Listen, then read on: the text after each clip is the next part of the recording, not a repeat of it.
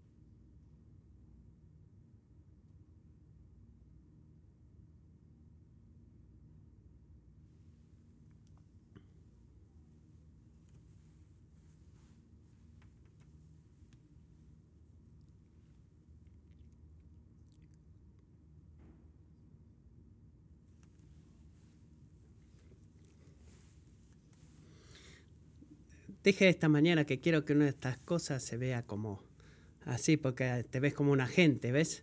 La próxima vez le van a prepararme uno para mí. ¿No aman cuando se dice que el pozo estaba entre Cadella y Pérez? No, sabemos exactamente dónde estaba, ¿verdad? Es hermoso eso. Estoy del otro lado de Cádiz. Para aquellos de ustedes que no me conocen, mi nombre es Josh para aquellos de ustedes que me conocen y estuvieron acá, un poquito, Matthew no estaba acá, no tengo video hoy, y esperaban un video, no, no tengan su esperanza alta, porque no, es solamente yo en el video en esta mañana.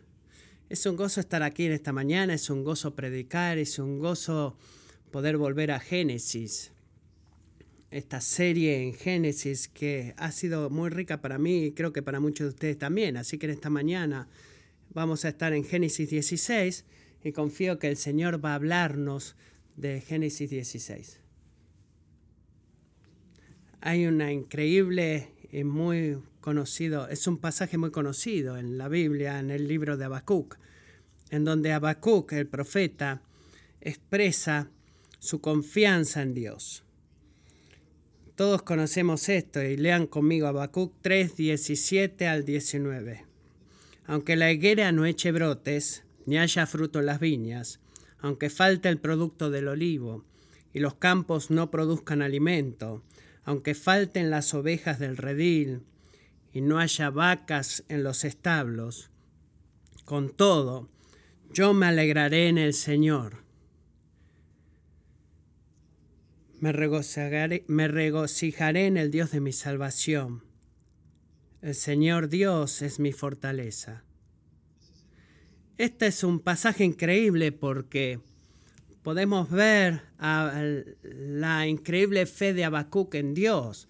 Él se regocija en Dios, no porque él ha sido bendecido por la abundancia. Él no está diciendo que me voy a gozar en el Dios de mi salvación si Él sigue manteniendo mis cosas muy pequeñas para que pueda mantenerlas por mí mismo. No, Él no dice eso. Él dice lo que sea, cualquier prueba, cualquier tribulación que mi Dios soberano prepare para mí, yo voy a aferrarme a Él, aquel quien es mi fortaleza, y me regocijaré en Él. Es un pasaje increíble de la Escritura que debemos mirar y emular. Nuestro pasaje en esta mañana, en Génesis 16, comienza con, un, con una declaración que es opuesta a esto que acabamos de leer de Habacuc. Comienza en 16.1 con estas palabras. Saraí, mujer de Abraham, no le había dado a luz hijo alguno. Y estoy segura que alguno de ustedes dice, bueno, ¿cómo esto es lo opuesto de lo que hemos leído de Habacuc? Te preguntarás. Sarai sabemos que es, no es, es estéril, perdón, y es lo primero que Moisés que dijo de ella cuando la presentó como esposa de Abraham. Y vemos esto como una introducción simple para este capítulo. Sarai, la esposa de Abraham, no le ha dado hijos, pero esa sentencia es, es más de que solamente una presentación para esta narrativa que estamos mirando en esta mañana. Esa, oración es la primera imagen de la falta de fe del hombre de la cual vamos a estar eh, desempacando en este capítulo. Tengo solamente dos puntos principales y es bueno para algunos de ustedes que toman puntos. Hay dos puntos, menos que los que siempre se dan. La falta de fe del hombre y la fidelidad de Dios. Y podemos detenernos ahí porque eso lo dice todo, ¿verdad?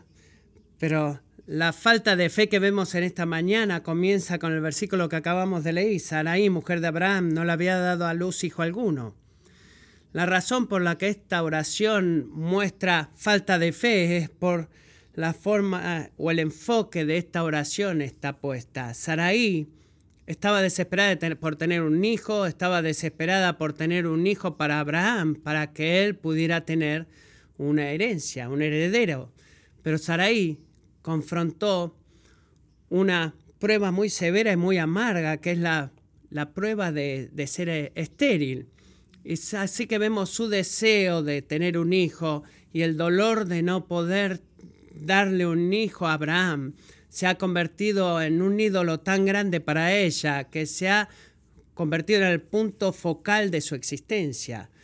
Sarai no es como Habacuc, Sarai no es como Habacuc que puede decir, aunque la higuera no eche brotes, me regozaré en el Señor. Ella no está diciendo, aunque eh, sigo siendo estéril y sigo sin tener hijos, y así me voy a regocijar en el Señor. No dice eso tampoco. El enfoque de Saraí no está en el Señor. Su enfoque está en su problema, en su complicación, en su prueba, y ella está obsesionada con la verdad de que ella sigue siendo estéril, incluso cuando Dios le ha prometido que le iba a dar un hijo. Habacuc, el enfoque de Habacuc fue en el Señor, y él se regocijó el enfoque de Saraí fue en su infertilidad y se sentía triste. No solamente la consumió a ella, no solamente no se regocijó en el Señor, sino que podemos ver aquí en el versículo 2 de que ella culpó a Dios. Y entonces Sarai dijo a Abraham, mira, el Señor me ha impedido tener hijos.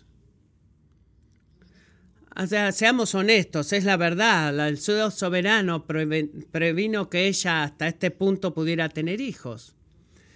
Pero la falta de fe es aparente porque ella no está diciendo, aunque sigo siendo estéril, me voy a regocijar en el Señor. En lugar de eso, ella está culpando a Dios de una forma negativa. Él me ha, me ha prevenido, Él ha prohibido que yo pueda tener hijos, Abraham.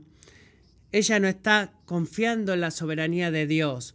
Ella está culpándola a Dios. Piensa en lo que está haciendo eh, teniendo su infertilidad, no teniendo hijos en este momento, de alguna forma es malo, es algo malo que Dios le está haciendo a ella. Y ella piensa, bueno, yo puedo hacerlo mejor por mí misma porque Dios no, está haciendo, no me está haciendo bien. Voy a hacer un plan por mí misma y voy a, a obtener los resultados que estoy buscando. Así que podemos ver la historia revelada que vemos como ella está ideando un plan.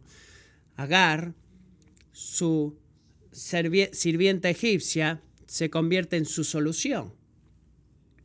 En el versículo 4 vemos que Sarai le ofrece a Agar a Abraham y le dice, ve a mi sirvienta y que ella pueda, para que pueda, yo pueda tener hijos a través de ella. Y en ese momento vemos que Sarai perdió la fe en su Dios y ha decidido que ella va a tomar el, asunto en sus propias manos, e ideó un plan para obtener lo que ella quería y obtener los resultados que ella pensaba que debían eh, haber. Así que como nota aparte, la verdad de que eh, Sarai le dio a Agar a Abraham era algo aceptable en ese tiempo en el que vivían. El pecado que vemos aquí no es un pecado sexual de Abraham durmiendo con Agar. El pecado que vemos aquí es el pecado de incredulidad, es el pecado en donde Saraí está diciendo, yo no creo que Dios va a hacer lo que Él ha prometido que iba a hacer conmigo, dándome un hijo, es por eso que voy a darle a mi sierva para que Abraham vaya y tenga hijas con ellas. Eh, en, en lo profundo de su corazón, Saraí decía, yo no creo que Dios sea bueno, yo no creo que Él pueda darme un hijo. Así que en su incredulidad ella buscó la solución humana. Sarai, la esposa de Abraham, tomó a Agar, versículo 4, 3 y 4. Su sirviente le dio a Abraham.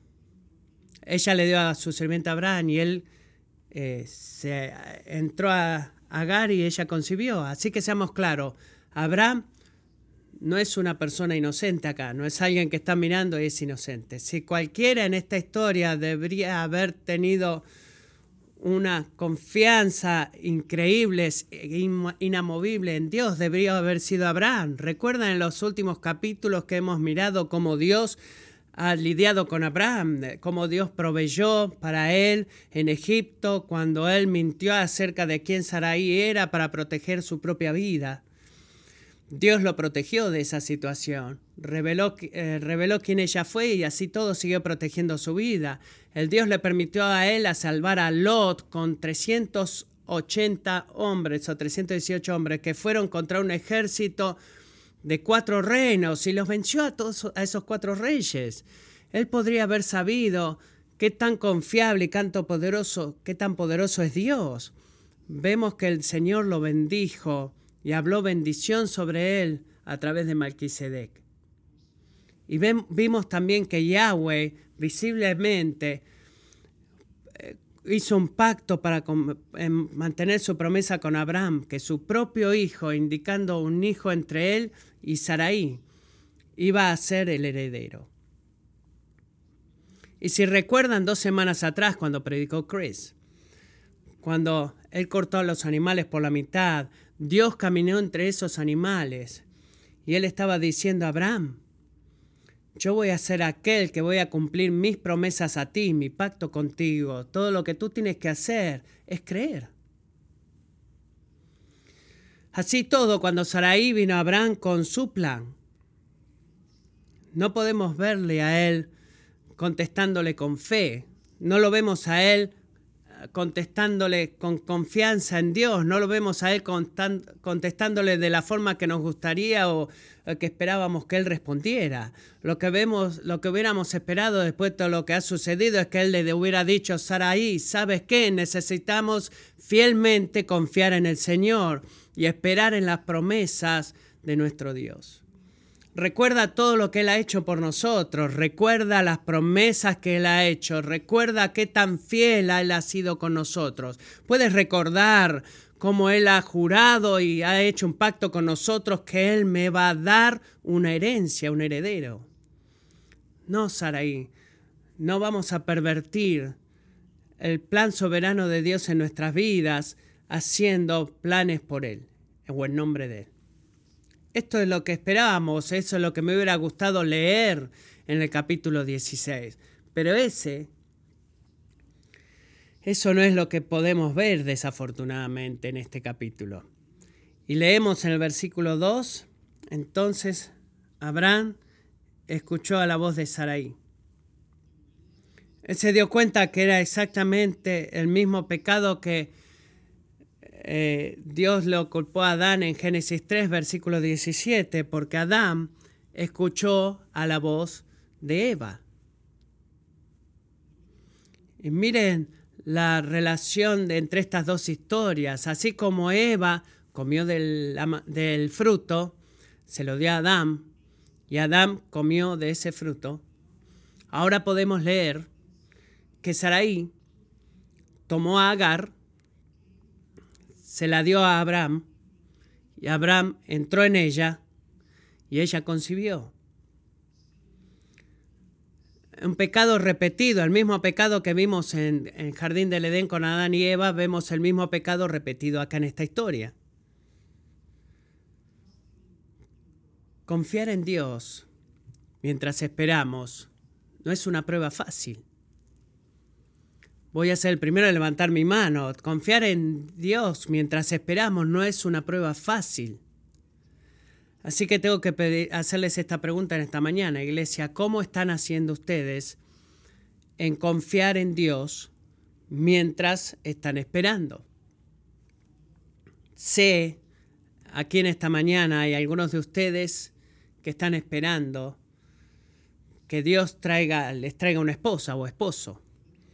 Sé que algunos de ustedes están aquí esperando que Dios les dé hijos, así como a Saraí lo estaba esperando. Y sé que hay algunos de ustedes que están esperando eh, en Dios por sanidad. Otros están esperando que Dios salve a su hijo o hija o salve a su cónyuge o salve a un amigo o a uno de sus padres. Algunos de ustedes que quizás están esperando y confiando en Dios que les dé dirección por su vida, para su vida, perdón. algunos de ustedes que están esperando de Dios para que eh, les dé financieramente, que eh, les dé eh, trabajo quizás. Todos estamos esperando. Yo estoy esperando por muchas cosas y una de las cosas por las que estoy esperando ansiosamente de que Dios nos reúna con nuestra hija Yune y puedo sostenerme fuerte Él y estoy esperando desesperado por ese día. Pero todos estamos esperando y la pregunta que tenemos que honestamente responder para nosotros mismos es, ¿cómo estamos tú y yo, cómo estamos yendo en confiar en Dios mientras estamos esperando por, para que Él actúe? ¿Estás esperando como Habacuc diciendo que cualquier sea la circunstancia que enfrente voy a confiar en, y, regocijar en, en Dios? ¿O estás confiando como David, David, perdón, que en el Salmo 62, versos 5 y 6 dice, porque solo Dios, oh alma mía, espera en Dios, porque mi esperanza viene de Él. Él es solo mi roca y mi salvación. Él solo es mi roca y mi salvación, mi fortaleza. No, debe, no debo ser sacudido. ¿Estás esperando como David, confiando en Dios como tu fortaleza? ¿O estás tratando de ignorar el dolor de la espera, año tras año llenando tu vida con todo tipo de actividades y gente y cosas para que tú puedas olvidar. ¿O estás tú idolizando, idolatrando tanto de las buenas cosas como esperas y como Saraí esperando un hijo, que tú estás ciego o ciega al propósito de Dios que Él específicamente ha creado en tu espera?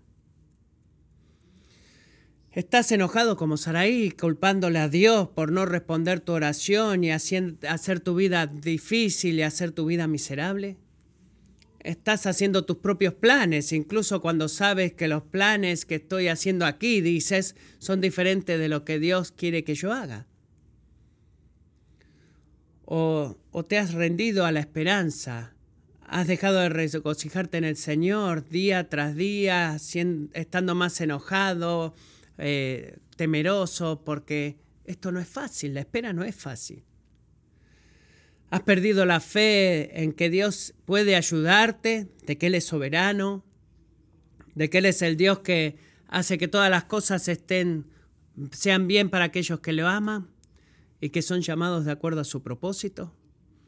Quiero recordarte de algo en esta mañana, iglesia.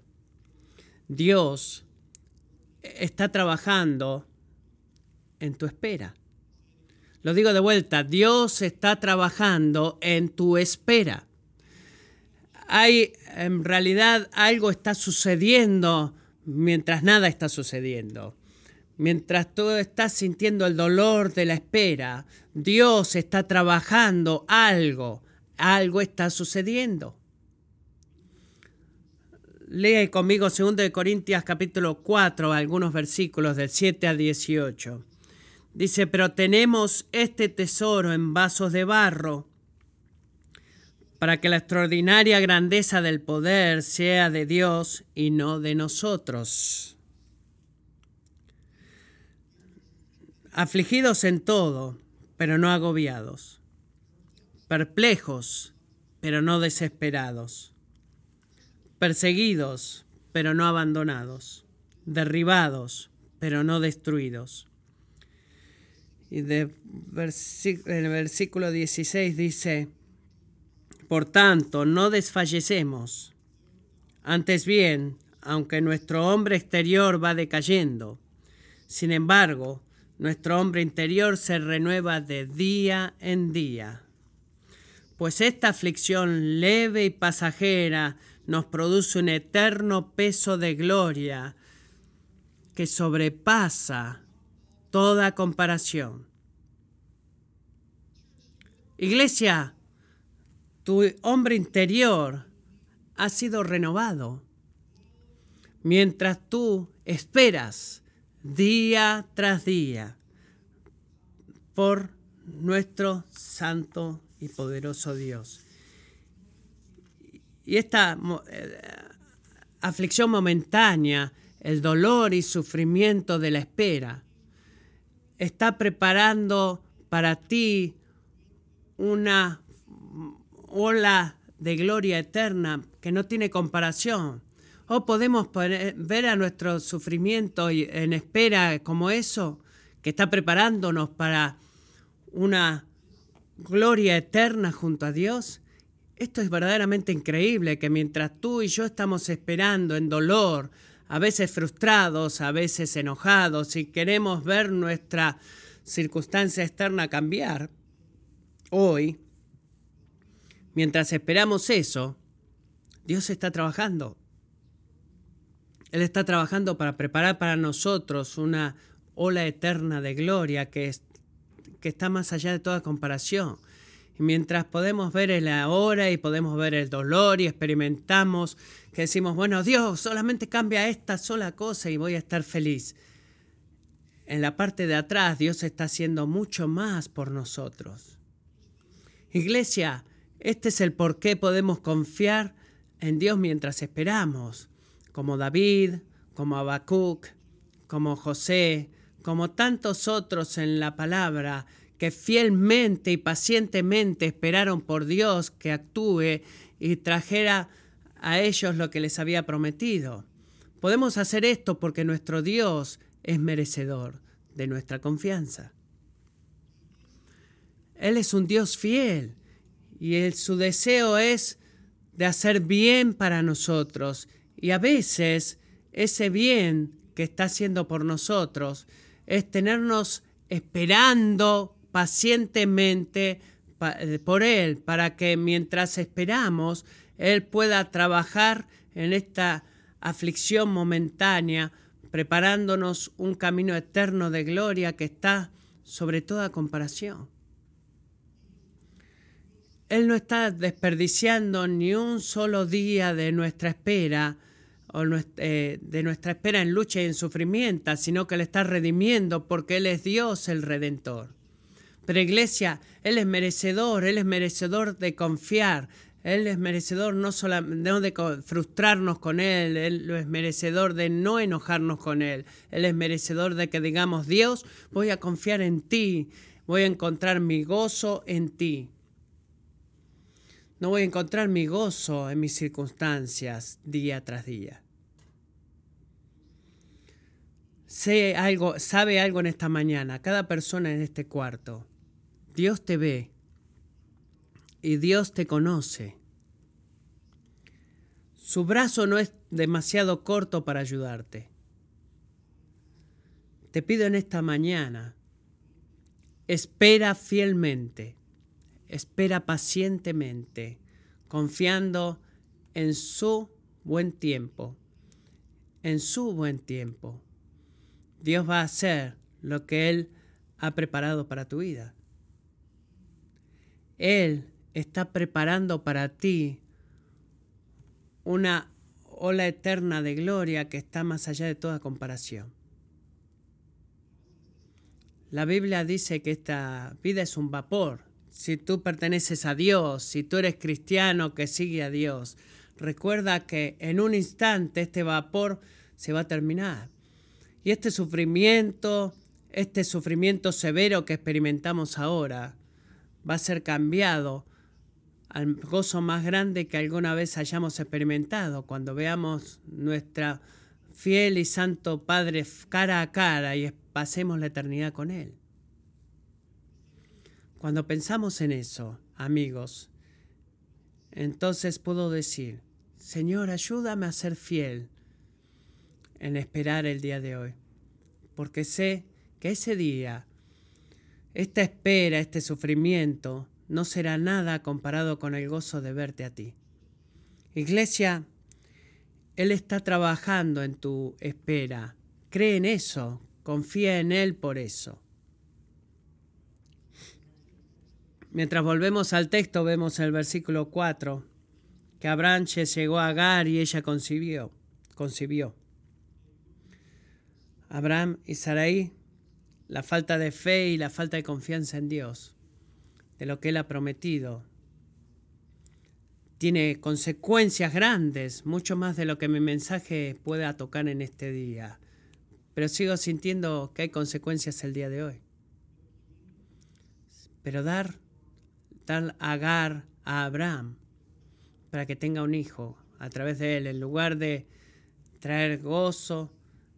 El, el embarazo de Agar amargó toda la situación, porque de acuerdo al versículo 5, Agar mira, mira cuando, este, con agravio a su señora, y esos pasajes no dicen específicamente cómo la miraba con agravio a ella o cómo la despreciaba, pero podemos imaginarnos por nosotros mismos, quizás, ¿verdad? Si la sierva y de repente estar, ser embarazada, eh, estar embarazada de su, de, su, de su amo, de su dueño, la habrá puesto orgullosa y para Saraí poder ver a su sierva estando embarazada con eh, el hijo de su esposo, la habrá puesto celosa. Así que existe una tensión que está creciendo aquí, ¿verdad? Saraí rechaza tomar la culpa por sus acciones o hacerse cargo de sus acciones y su falta de fe de confiar y esperar pacientemente en el Señor para hacer lo que Él había prometido. Sino que ella se irrita, se enoja. Recuerdan que primero lo culpó a Dios diciendo que Dios no me ha dado hijos, ahora le está culpando a Abraham. Y vemos en el versículo 5, dice, recaiga sobre ti mi agravio, Abraham. Y tú dices, bueno, ¿qué pasó acá? Agar la trata a ella con desprecio y es la culpa de Abraham. Es increíble, ¿verdad? Como nosotros todos podemos eh, estar ciegos a nuestro propio pecado y cómo podemos profundamente ser eh, afectados eh, por el pecado de otros, incluso cuando somos los receptores de ese pecado de otros. El Señor no me ha dado hijos, Abraham, y tú eres, y tú eres culpable ahora por esto que está haciendo Agar. La respuesta de Abraham, de vuelta, no fue una respuesta muy, muy buena. En efecto, en realidad él lo que hace es se libra del problema. Lo que Abraham tendría que haber dicho acá es haber protegido a Agar. Él tendría que haberla protegido porque ella era débil. Pero no es lo que Abraham está haciendo. De vuelta, como Adán, cuando él estuvo al lado de Eva, cuando estuvo, ella fue tentada por Satanás, Abraham de vuelta está actuando pasivamente y él permite que Sarai haga con Agar lo que ella quisiera. Le dice en el versículo 6, mira, tu sierva está bajo tu poder, haz con ella lo que mejor te parezca. Qué buena manera de solucionarlo, Abraham, ¿verdad? Y Sarai lo hizo. Ella hizo lo que le gustó. Ella hizo lo que quiso porque su esposo no la aconsejó de ser misericordioso con ella. Así que Sarai, en el versículo 6, la trató muy mal y, ella huyó de su presencia. Es tan clásico, ¿verdad? De que cuando actuamos en pecado, cuando no confiamos en el Señor, cuando no esperamos por su tiempo y tomamos el problema en nuestras propias manos o el asunto, que tan rápidamente las, las dificultades se empiezan a amontonar y saltamos de una dificultad a la otra, a la otra, a la otra, y cuanto más tratamos de echar la culpa a otra y somos menos humildes y menos dispuestos a pedir perdón, la situación se vuelve más fuera de control. Así que acá podemos ver, Agar está embarazada, pero Abraham y Sarai no ganaron nada de esto. Incluso que trataron de hacer un plan en nombre de Dios para proveer para ellos, siguieron sin heredero. Y acá vemos a Agar, quizás no completamente inocente por su actitud orgullosa, pero siendo tratada tan rudamente que tuvo que escapar. Esto es debido a la falta de fe del hombre que llegamos a ese punto. Pero esta historia, estoy tan agradecido que no termina ahí. Estos primeros seis versículos nos muestran la falta de fe del hombre, pero en los próximos versículos tan claramente revelan quién es Dios. Amo amar, a leer la Biblia y hacer la pregunta, ¿cómo estás Dios revelándose en lo que estoy leyendo? Siempre tenemos que hacer esa pregunta. Cuando leemos la palabra decimos, ¿cómo Dios se está revelando en esta historia? ¿Cómo Él se está revelando a sí mismo en todo esto? Y cuando comenzamos el verso 7, vemos que se cambia el enfoque de la, de la falta de fe del hombre a la fidelidad de Dios. Y podemos ver acá algunas características, que no es una lista exhaustiva, pero vemos aquí algunas características de Dios, mientras Él se está revelando a nosotros en su palabra de quién es Él. Y podemos ver de que Él es un Dios, un redentor fiel, un Dios redentor y fiel. Es así como se revela a sí mismo. La primera que vemos aquí es en el versículo 7. Lo que le aprendemos aquí acerca de Dios es que Él es un Dios que nos busca a nosotros, que nos persigue. Versículo 7 dice esto, el ángel del Señor la encontró junto a una fuente de agua en el desierto, junto a la fuente en el camino de Shur.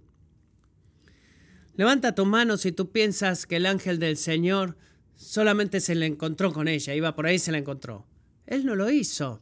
Dios no solamente la encontró y dijo, ¡eh, Agar, ¿cómo estás? No, él la encontró ahí porque Él la persiguió a ella. Dios es un Dios perseguidor de nosotros. Cuando nosotros no estamos persiguiéndole a Él, cuando tú y yo no estamos mirando, buscándolo a Él, no estamos corriendo hacia Él, Él es el Dios que nos persigue. Él es el Dios que persigue a cada uno de nosotros, porque Él nos ama grandemente.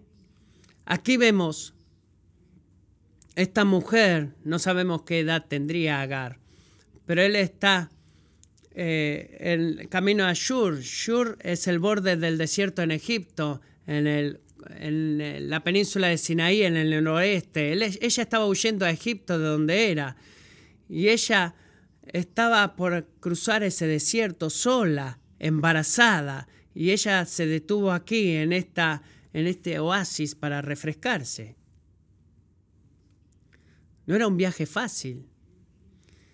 Y acá en su debilidad, y en su, en su tristeza es donde Dios la encontró, porque Él la persiguió. En su gran misericordia, Él la encontró en su debilidad y en su, en su dolor. Y vemos al buen pastor dejando las 99 ovejas y yendo detrás de esa que se le perdió. Dios la persiguió y en este pozo hizo contacto con ella y es algo increíble. No es algo pequeño cuando Dios se revela a sí mismo a una persona de esa manera como lo hizo con Agar. Vemos lo segundo acerca de Dios, vemos que Él es un Dios que nos conoce. Vemos el versículo 8 que Dios dijo, Agar, sierva de Sarai, ¿de dónde has venido? ¿Y a dónde vas? Ahora, lo que es aparente, inmediatamente aparente de que Dios no está en, la misión de encontrar y decir, bueno, acá te digo todo. No, Él no quiere escuchar, oh, ¿quién eres tú y de dónde vas? No, Él está llamándola a ella por nombre. Agar, sierva de Sarai. Él sabe quién es ella. Él no está tratando de, de descubrir quién es ella, sino que le está revelando a ella, yo sé quién eres, yo te conozco, Agar, yo te conozco, tú eres la sierva de Sarai. Yo te conozco. Y la verdad de que Él se revele a sí mismo a Agar es algo increíble. Dios sabía de la falta de fe de Abraham y Sarai él conocía del trato duro que eh, Agar tuvo que sufrir y ella sabía dónde Agar estaba yendo. Recuerden, en Hebreos 4:13 dice, no, no hay criatura que se pueda esconder de la vista de Dios. Él la sabía y así todo se reveló a ella, ahí en ese pozo. Dios conocía a Agar y Dios se preocupaba por Agar. Tercero, vemos que Él es un Dios que escucha nuestro clamor, nuestro llanto. El ángel del Señor dijo a ella, miren versículo 11, has concebido y darás a luz un hijo, y le llamarás Ismael, porque el Señor ha oído tu aflicción.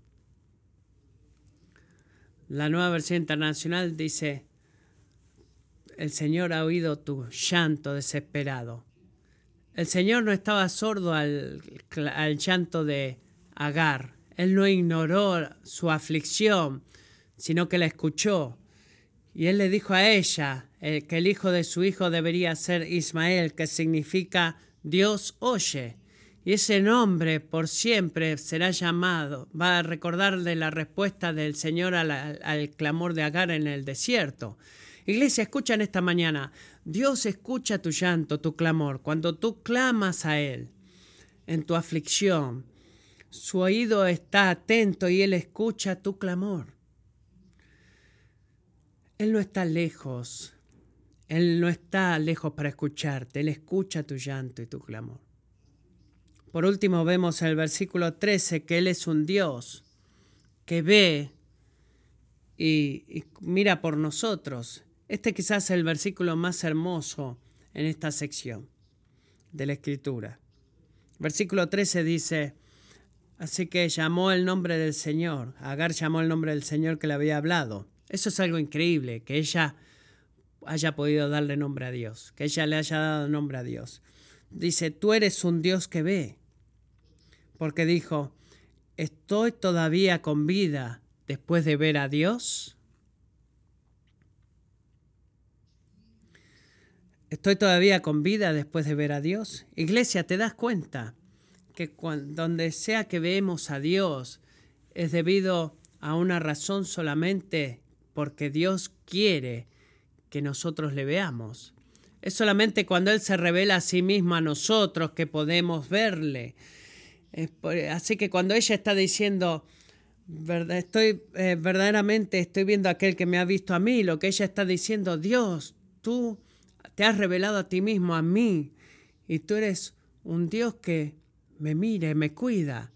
Luego de ser sierva de Saraí, después de haber darle a Abraham un hijo, eh, debo haber sido tratada cruelmente, luego de haber escapado al desierto, Agar se enfrenta cara a cara con el Dios que la miraba, que la cuidaba, y se revela a sí mismo para ella. Él quería que Agar supiera que se preocupaba por ella, quería que Agar supiera o lo conociera él. Es algo profundo, iglesia, que el creador de todo el universo, el rey de reyes, el, Dios más santo, quiere que tú le conozcas. Él quiere que tú le conozcas. Y es tan amable de revelarse a sí mismo a nosotros. Me pregunto en esta mañana si tú estás en el lugar donde tú te identificas con Agar. Me pregunto cuántos de ustedes en esta mañana se siente solo, quebrantado, usado, con temor, con incertidumbre del futuro, listo para huir al desierto. Te sientes desesperanzado, has sido lastimado, maltratado, desesperado por tu vida. Escucha, Dios te conoce. Dios escucha tu clamor, tu llanto. Él te ve. Dios va a cuidarte. Así que hoy, en lugar de desesperarte, quiero desafiarte a, clamar al Señor. Clama al Señor y seguramente la Biblia dice su oído no está sordo y no puede oírte. Él sí te puede oír. Tu circunstancia quizá no cambie mañana, pero Él va a mirarte como lo hizo con Agar y te va a decir y vas a poder decir como Agar, este es el Dios que me mira.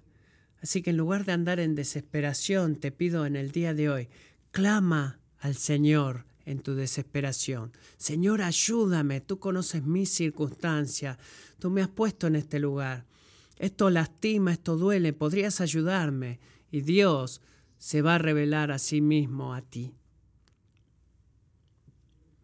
Si tú eres cristiano, quiero recordarte que tú tienes un redentor fiel cuyos planes para ti son buenos.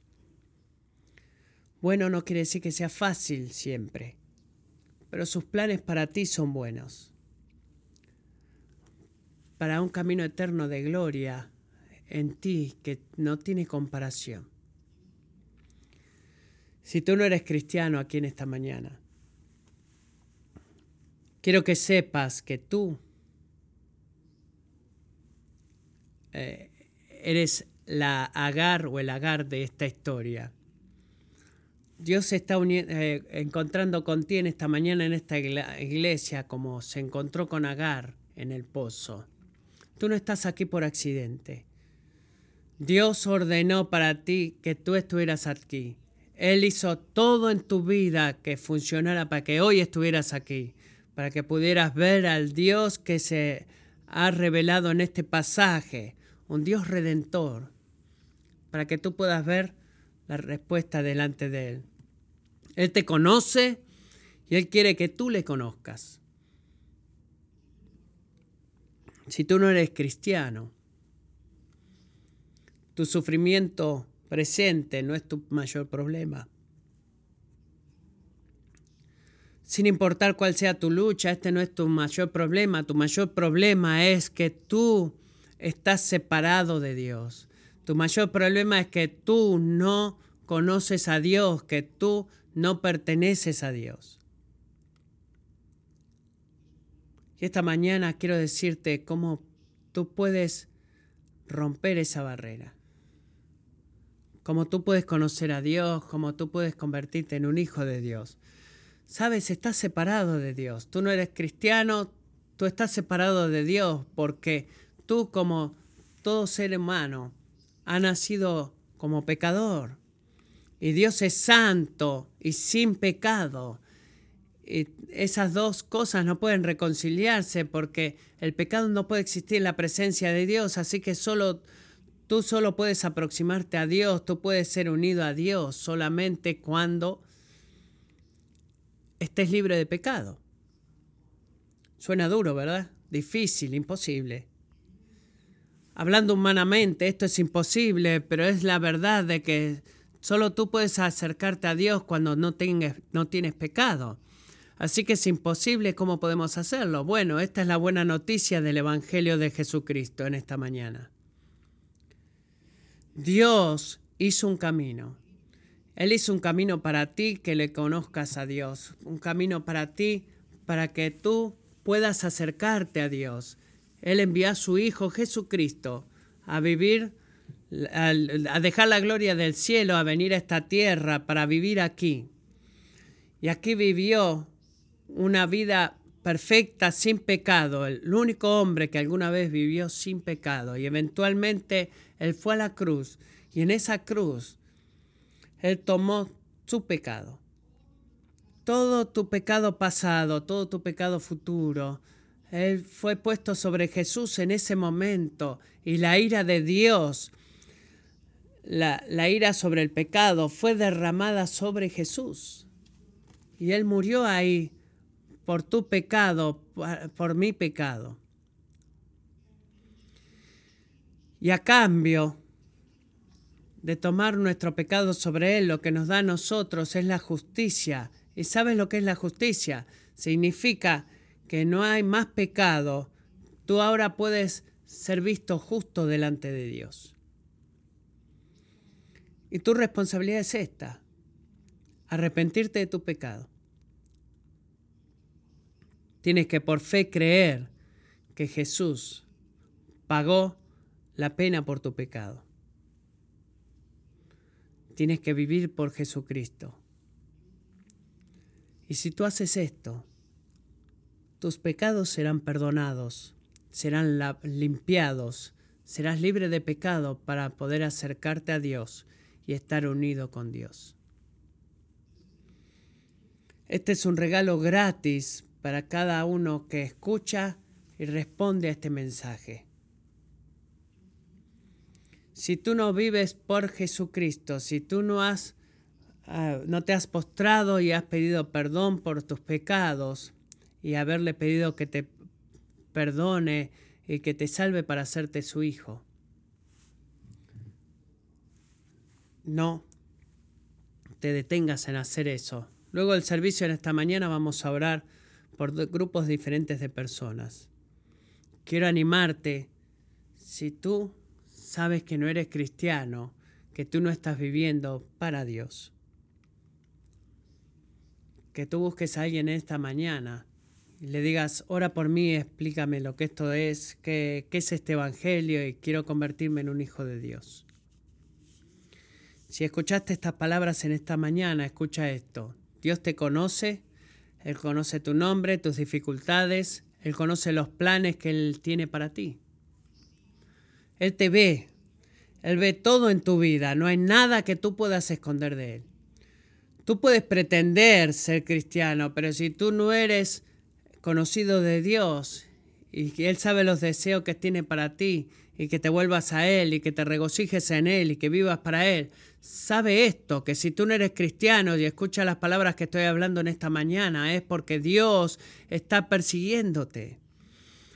Tú eres Agar sentado en ese, sentado en ese pozo y estás escuchando a Dios hablándote. No te retrases en arrepentirte de tu pecado y pedir por su perdón y creer lo que Jesucristo ha hecho por ti. Si tú clamas a Dios, Él te va a escuchar. Primera de Juan 1.9 dice, si confesamos nuestros pecados, Él es fiel y justo para perdonarnos los pecados y para limpiarnos de toda maldad. Esa es la única manera que tú puedes convertirte en un hijo de Dios. Permitiendo que limpie todo tu pecado y tu injusticia. Termino con estas palabras de 2 de Timoteo 2, verso 13.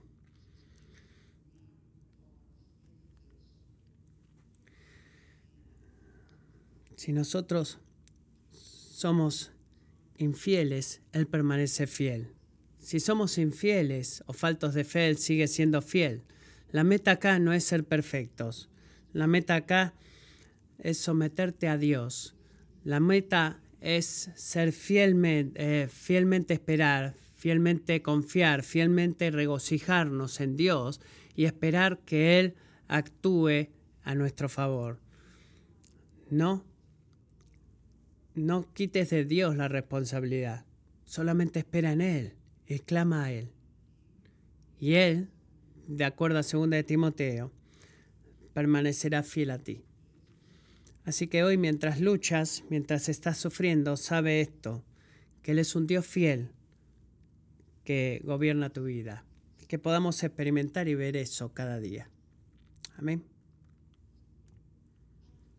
Le pido al equipo de adoración que pase mientras oro por nosotros. Señor, gracias en esta mañana que podemos leer y escuchar y conocer que tú eres un Dios fiel. Dios, en esta mañana venimos delante de ti en arrepentimiento que como sabéis muchas veces tomamos el asunto en nuestras manos y queremos hacer las cosas a nuestra manera, crear nuestro propio destino, queremos los resultados que queremos y los queremos ahora. Nos arrepentimos de ese pecado en esta mañana. Señor, que tú traigas convicción a cada corazón en este lugar, que sirvamos a un Dios fiel y porque servimos a un Dios fiel, podemos esperar pacientemente, podemos esperar fielmente y mientras esperamos podemos clamar a ti porque tú vas a escucharnos y tú vas a cuidarnos. Oh Señor, ayúdanos en nuestra falta de fe, en nuestra incredulidad, sabiendo que tú eres fiel. y nos fieles para que podamos glorificar tu nombre. Te amamos Señor, te damos gracias por tu palabra te pido que tú nos cambies a través de tu palabra. Amén.